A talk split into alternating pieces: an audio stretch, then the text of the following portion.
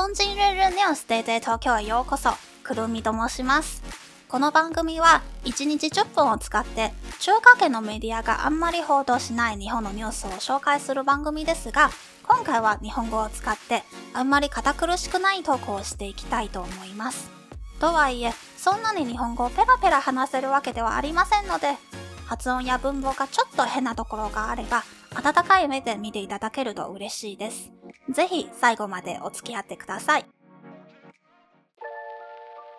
さて、今回は野村総合研究所が昨年の夏に実施したアンケート調査の結果と台湾のファイナンシャルサービスの情報を紹介するサイトマネー101が今年の8月に実施した調査から日本と台湾の支払い手段の違いを紹介したいと思います。まずは日本からです。デジタル金融サービスの利用率について、クレジットカードは73%です。コロナ前の2019年に比べると4%上がりました。デビットカードは6%です。コロナ前の2019年とほぼ同じくらいの割合です。ポイント払いは65%です。コロナ前の2019年に比べると6%上がりました。電子マネーは48%です。コロナ前の2019年に比べると1%上がりました。QR コード決済は49%です。コロナ前の2019年に比べると32%上がりました。PayPay などの QR コード決済は確かコロナに入ってから人との接触を減らしたい人が増えたので利用率が一気に上がりましたね。また、ポイント払いが6%上がった理由はもしかしたら昨年の年初からいろんな商品がだんだん高くなっていて節約志向の人はポイントを貯めてスマートに使い回しているからだと思います。次は交通系電子マネーの利用率です。Suica は16%です。コロナ前の2019年に比べると5%下がりました。パスモは7%です。コロナ前の2019年に比べると3%下がりました。イコカは4%です。コロナ前の2019年と同じくらいの割合です。ピタパーは1%です。コロナ前の2019年に比べると1%下がりました。ニノカは1%です。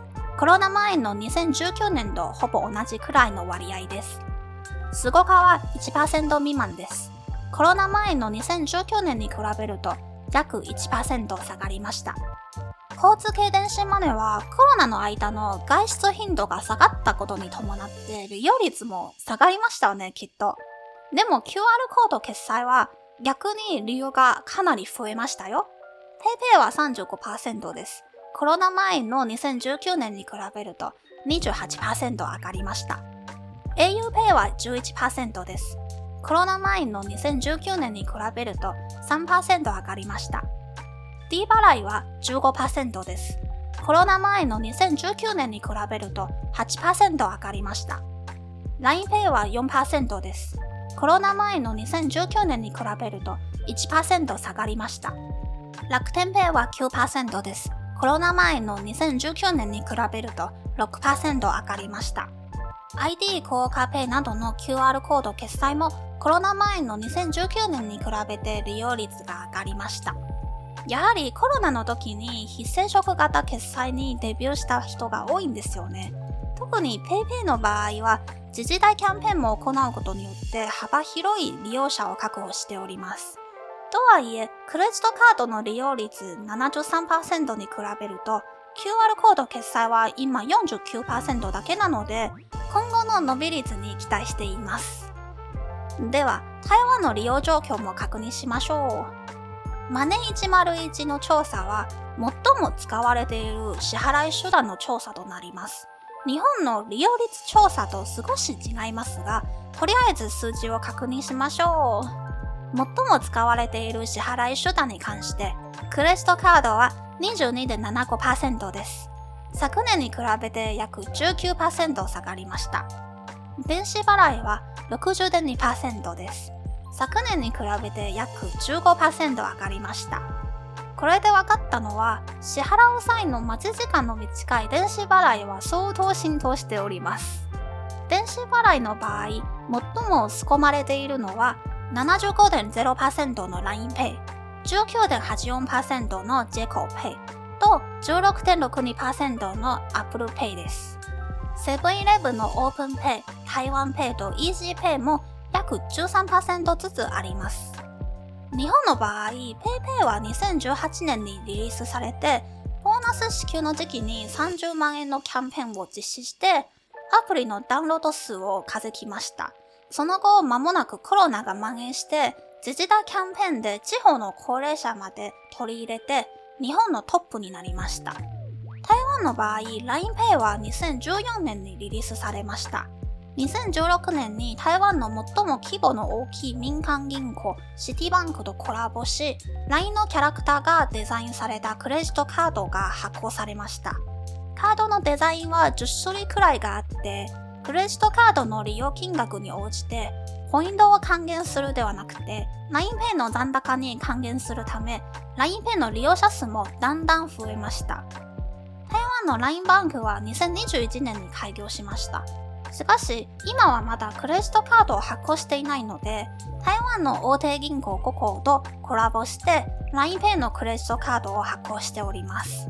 それぞれの銀行が発行するカードのデザインがすごく種類が多いので、台湾の人は自分が口座を持っている銀行で LINEPay のクレジットカードを申し込むと LINEPay をもっとスマートに使えます。ちなみにカードのデザインがあんまりにも可愛いので、私も LINEPay のクレジットカードを持っています。最後はチャット GPT に質問をするコーナーです。今回の質問は、非接触決済の良さを教えてくださいです。チャット GPT の回答は以下の通りです。非接触決済の良さはいくつがあります？1、便利さ。非接触決済はお財布やカードを出さずに支払いができるので手間がかかりません。スマートフォンやカードの端末にかざすだけで簡単に決済が完了します。2、安全性。非接触決済は暗号化された安全な技術を使っており、支払い情報を守ります。実際にお金やカードを渡す必要がないため、紛失や盗難のリスクが減ります。3、衛生面。非接触決済は現金やカードを触ることなく支払いができるため、ウイルスに感染するリスクを減らすのに役立ちます。4. 多様な支払い方式 NFC や QR コードなどの技術を使用した非接触決済は店舗やオンライン、モバイルアプリなど様々な支払いシーンで利用できます。5. スマートフォン連携 Apple Pay や Google Pay などの非接触決済はスマートフォンのアプリに組み込まれているため手軽に支払いができます。6.